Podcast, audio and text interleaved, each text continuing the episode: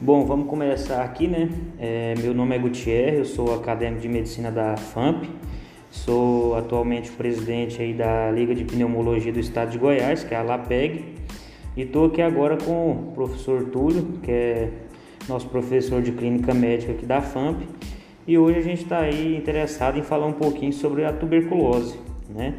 É, que é uma doença aí muito importante, né, de via respiratória é, que ela é uma doença infecciosa. E nós vamos conversar aqui com o Dr. Túlio um pouquinho sobre as experiências né, que, ele, que ele já teve aí na, durante a, a carreira profissional dele a respeito da tuberculose. O que, que você pode estar falando para a gente um pouquinho aí, doutor Túlio? Bom, Tiago, boa tarde, né? Hoje aqui, essa tarde maravilhosa aqui no nosso ambulatório escola da FAMP, volta de 15 horas, dia 28 de outubro de 2021. Bom, eu tenho uma experiência legal com infectologia no período que eu trabalhei no Hospital de Doenças Tropicais lá em Goiânia, no Hospital Anuar Awad. Lá a gente trabalhou nos anos de 1998, é, 99, 2000, 2001, 2002 e lá nesse período a gente ainda tinha um tratamento bem menos avançado que hoje na AIDS e a gente tinha muitos casos então de pacientes com com infecção né, de AIDS e, e tuberculose, né, nas mais diversas formas. Né, lembrando que, que a gente está falando um pouco mais da tuberculose pulmonar, que é a que chama mais atenção, e é a mais comum também, por isso mesmo que chama mais atenção, mas existem as outras formas, a gente tem que lembrar, né, as formas miliares. E, então lá a gente via as tuberculose, neurotuberculose, cheguei a ver esses casos assim, tuberculose dermatológica, renal, mal de pote, que é a tuberculose nos ossos, da coluna vertebral. Inclusive a meninge também? Exato, exatamente, meninge de tuberculose. Então tudo isso a gente teve a oportunidade de ver lá. Aqui a realidade é diferente. Minas é uma cidade que tem um bom padrão socioeconômico, né? As pessoas têm muito acesso à saúde, muita facilidade ao tratamento. E assim, um centro de referência que eu acho que atualmente é o posto de saúde da oitava avenida, né, o posto João Batista Paniagua.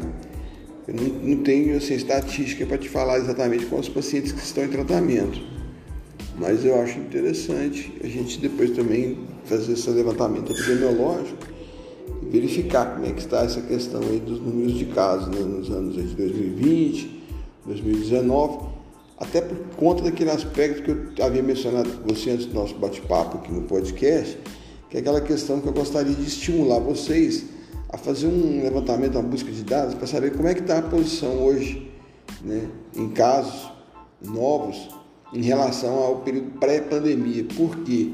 É o, o, uso da máscara, né? Hoje a gente está usando muita máscara e a gente sabe que a máscara não evita, não é só a Covid, é todas as doenças de transmissão respiratória, a máscara influencia e previne, né? É, eu queria que o senhor pudesse falar assim, para a gente um pouquinho sobre a, as principais sintomatologias, né? O que é mais visto, mais comum assim em relação à tuberculose.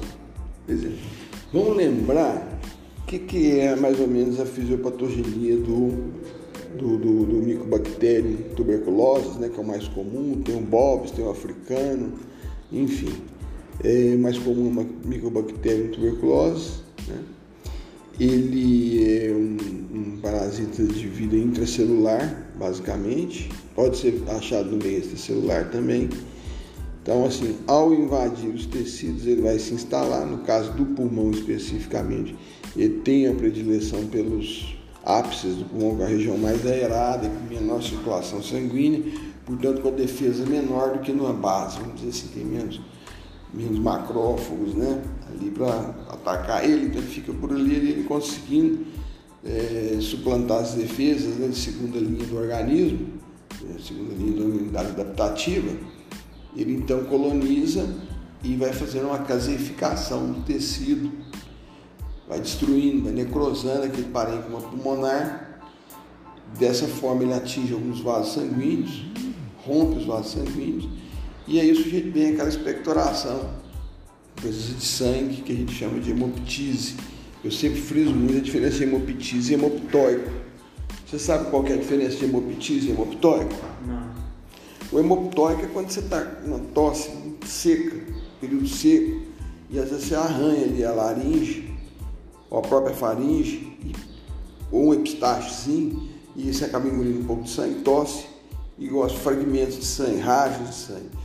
Hemoptise, né? hemoptise é um sangue mesmo vivo, rutilante, que sai em maior quantidade, porque é um sangue que está vazando lá no pulmão. E junto sai material de caseificação, material necrótico, que endureceu a debelação do, do, do, do germe e causou aquela destruição tecidual.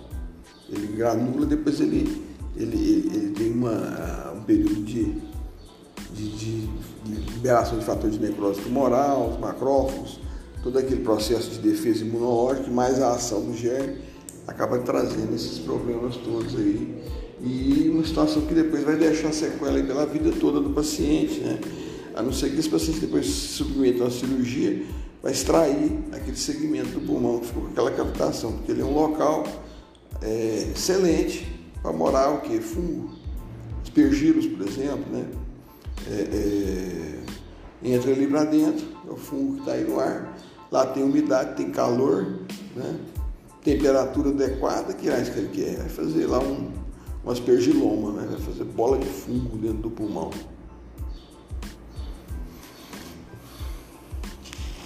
E a respeito, assim, que você poderia falar para a gente também sobre essa febre vespertina, né?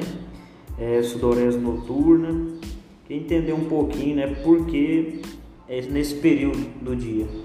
Exato.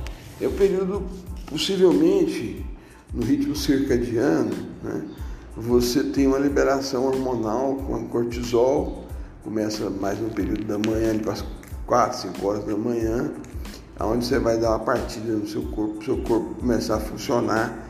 Então você tem uma maior circulação de sangue, você tem seus, seus, seus, seus fagócitos, seus neutrófilos, seus eosinófilos, todos ali circulando com mais intensidade e como se fosse a polícia, né? Vamos fazer uma analogia, cidade de dia mais segura porque tem muita gente circulando, tem polícia na rua, aí vai ficando de noite, a polícia vai tomar banho, vai descansar, vai jantar, as ruas ficam mais desertas e é a hora que o assaltante sabe fazer o seu ganho. E nessa hora também, analogicamente, é a hora que o organismo está mais vulnerável e aí, consequentemente, ocorre maior replicação do micobactério, ele replica, né, tem um ritmo de replicação em torno de 24 horas e ele dá preferência para esse horário. E ele sabe que nessa hora há uma, a, a, a fisiologia está mais suscetível, vamos colocar assim, à proliferação dele. Né? E aí, consequentemente, como você tem essa febre vespertina, o que, que sucede toda vez que você esquenta o corpo? Seu corpo tem que se refrigerar. Como é que você se refrigera? Com a sudorese. Então aí vem a sudorese em seguida, percebe? Como é que uma está ligada? A outra tudo não precisa decorar, é só raciocinar que você chega à conclusão. E essa tosse, assim, por que, que ela é tão duradoura, né? Três, três semanas ali, Justamente, é o mínimo, né? É, porque o que, que ocorre? É um processo, né? A evolução natural. O micobactério Hansen, ele é lerdo, né? Que é o primo dele do, do micobactéria tuberculoso demora até 18 dias para fazer uma cópia dele. Então é um processo bem lento. O micobactéria tuberculoso é mais pertinho, mas também não deixa de ser lerdo, demora muito para replicar. Então, uma vez que ele entrou, instalou, ele não é ligeiro igual a pneumonia convencional, para pneumococo, pneumonia viral. Ele vai intensificando, vem numa crescente, vai piorando, e aí a tosse começa a acontecer, porque evidentemente o pulmão está inflamado, está acometido, e no, no, momento seguinte vai ter aquela necrose de caseificação que eu mencionei para você, aonde vamos é, é, ter a expulsão do material, um sangue muitas vezes, né? E pode provocar, inclusive, um achado radiológico, né, além da cavitação, que a gente normalmente vai ver, igual eu falei, nos ápices, mas pode ser na, nas bases também, eventualmente. E ele, é, é pode acontecer, uma vez eu vi um caso de uma situação assim, que você via a cavitação e tinha uma ponte no meio da cavitação. E era essa ponte foi tomando um formato sacular. A gente foi para a literatura, pesquisou, suspeitamos que era um aneurisma. Pedimos a broncoscopia e realmente era um aneurisma. Né?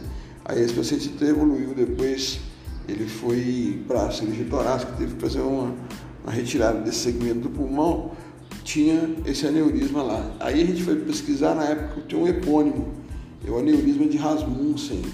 Então, se algum dia cair numa prova de residência sobre o que é o aneurisma de Rasmussen e a fisiopatogenia dele, está vinculado então a essas lesões aí. Não é muito comum, não, mas acontece.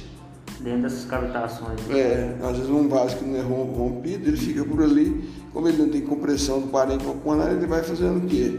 Ele vai abrindo, né? E pode romper e dar um sangramento volumoso que pode levar o indivíduo até a óbito. É, sem contar que em caso grave, né, essa pessoa acaba com sequelas, né? Olha, qual, né? qual que você sabe qual é a principal sequela da, da tuberculose pulmonar? Não. É a asma. Por quê? O, o micobactéria, em geral, essa questão de ter essa vida intracelular, ele acaba corrompendo o nosso sistema imunológico. Até o além. A tuberculose, como o rancenismo, não é uma doença de todo mundo, não. Ela é uma doença para quem tem uma imunidade, do ponto de vista adaptativo, é, de, deficiente ou descompensada, porque a imunidade, a gente sabe que você tem a imunidade inata e a imunidade adaptativa.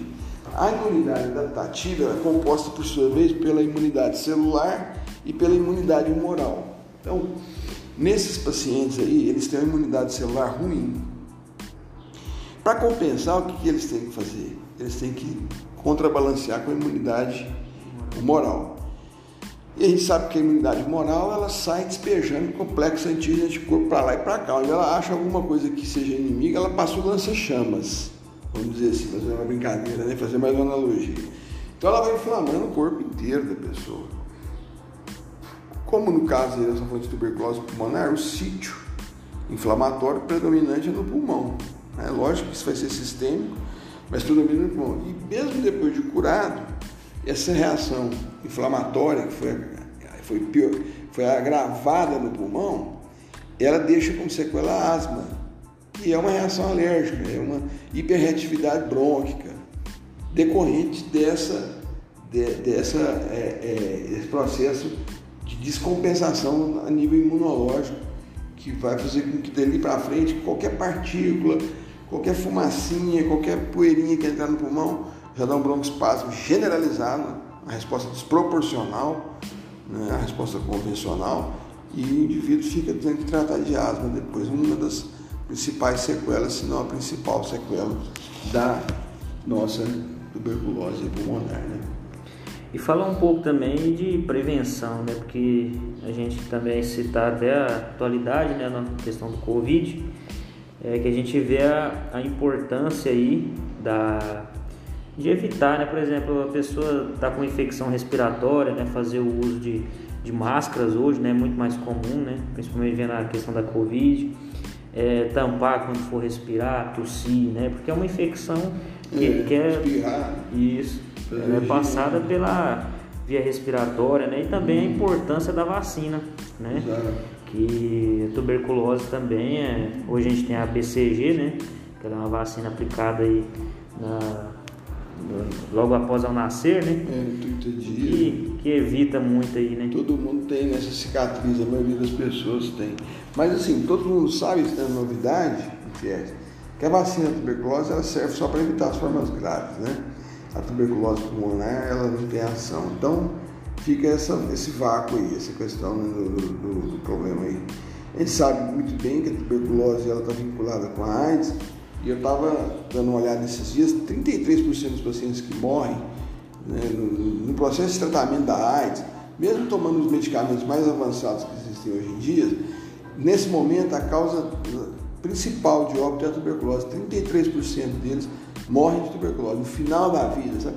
Quando já está naquele processo de desencadeamento no final da vida, ele acaba contraindo uma infecção e morre. Então a infecção prevalente é a tuberculose, nesses casos, mais de 30% dos, dos eventos que, que, podem ocorrer. Né? É, e, assim, a gente sabe que é uma doença de baixo extrato social e o que, que acontece? É, quando a gente fala baixo extrato social, quem que você lembra? Eu lembro hoje do morador de rua. O Brasil hoje é um país bem mais sofisticado que já foi no passado. Você hoje dificilmente você vai ver uma condição de miséria alguém por aqui, sem alimentar e sem acesso à saúde, o SUS está aí, está tá vigorando, está indo de vento em pouco, continua. Tem pro... Hoje tem profissional de medicina saindo pelo ladrão, 30 mil médicos formando por ano, você sabia disso? 30 mil médicos formando por ano. Nós somos 500 mil médicos hoje.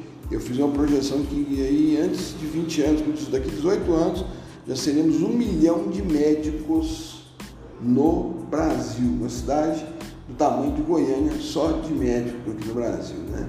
Então, com essa quantidade de oferta de saúde, consulta, hoje a maioria das pessoas tem como tratar tranquilamente.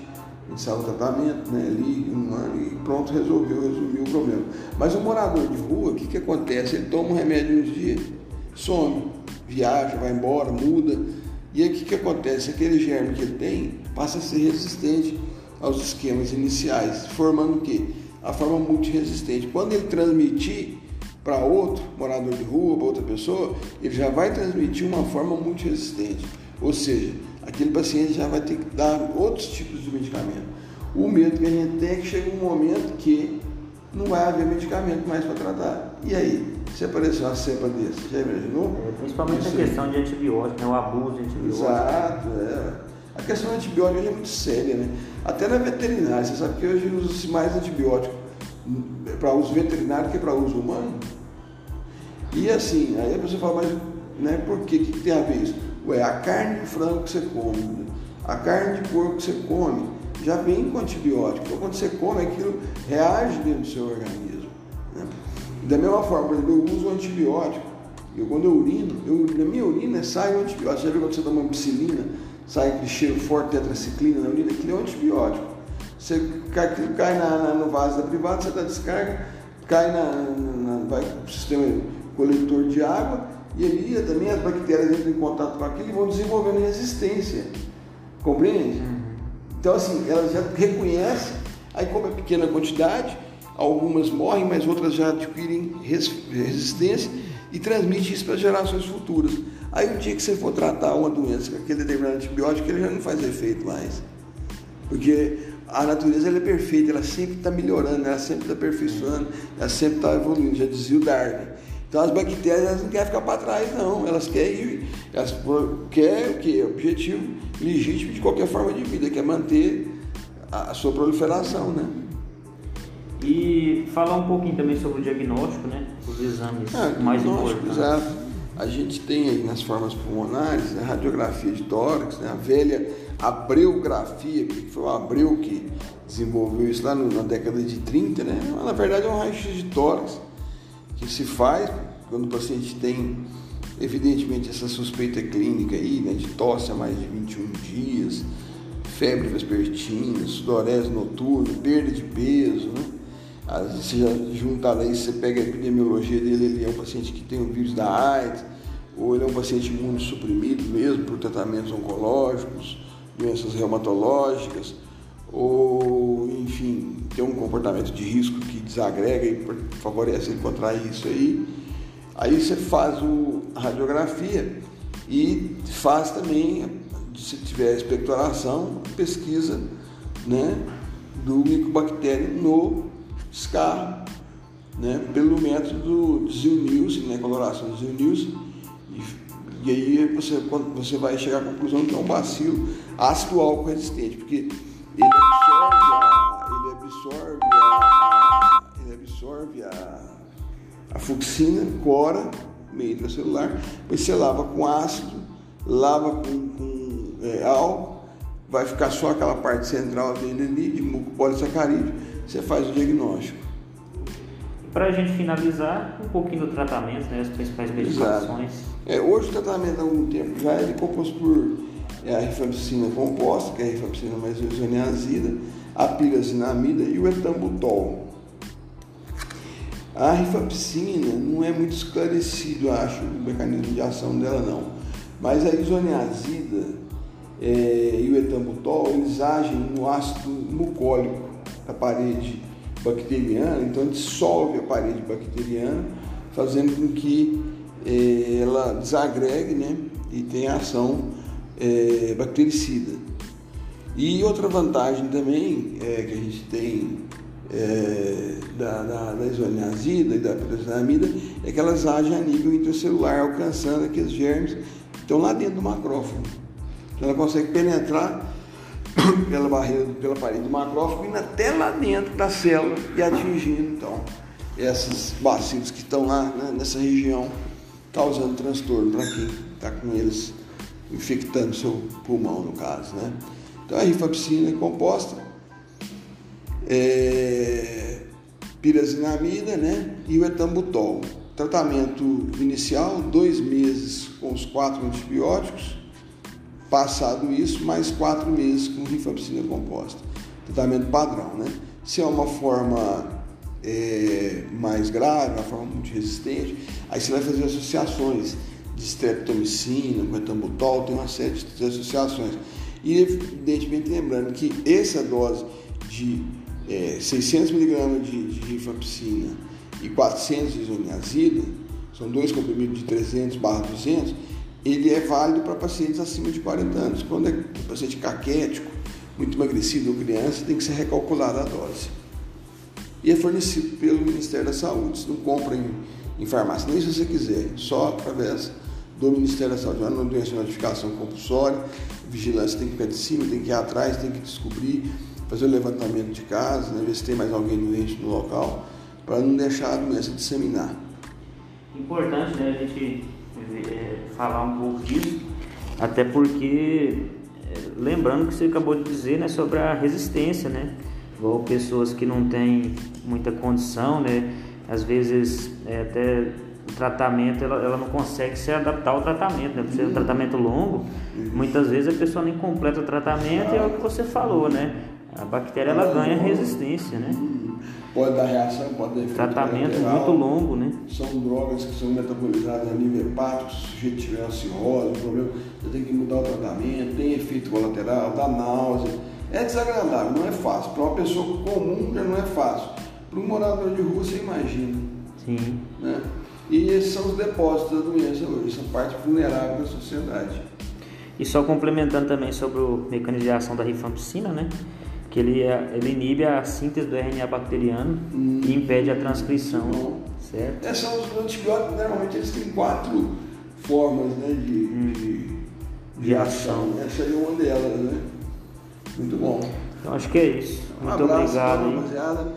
Nosso primeiro podcast foi uma, uma aula teste e esperamos que vocês tenham gostado. Foi feito com carinho. Na próxima a gente vai tentar melhorar mais, cada vez mais. Abraço, obrigado, Ties. Fala da Liga aí também, pessoal da Liga, nas próximas vezes a gente vai ter mais apresentações aí, vamos envolver eles, né? Não, sim, eu te agradeço muito também. Abraço.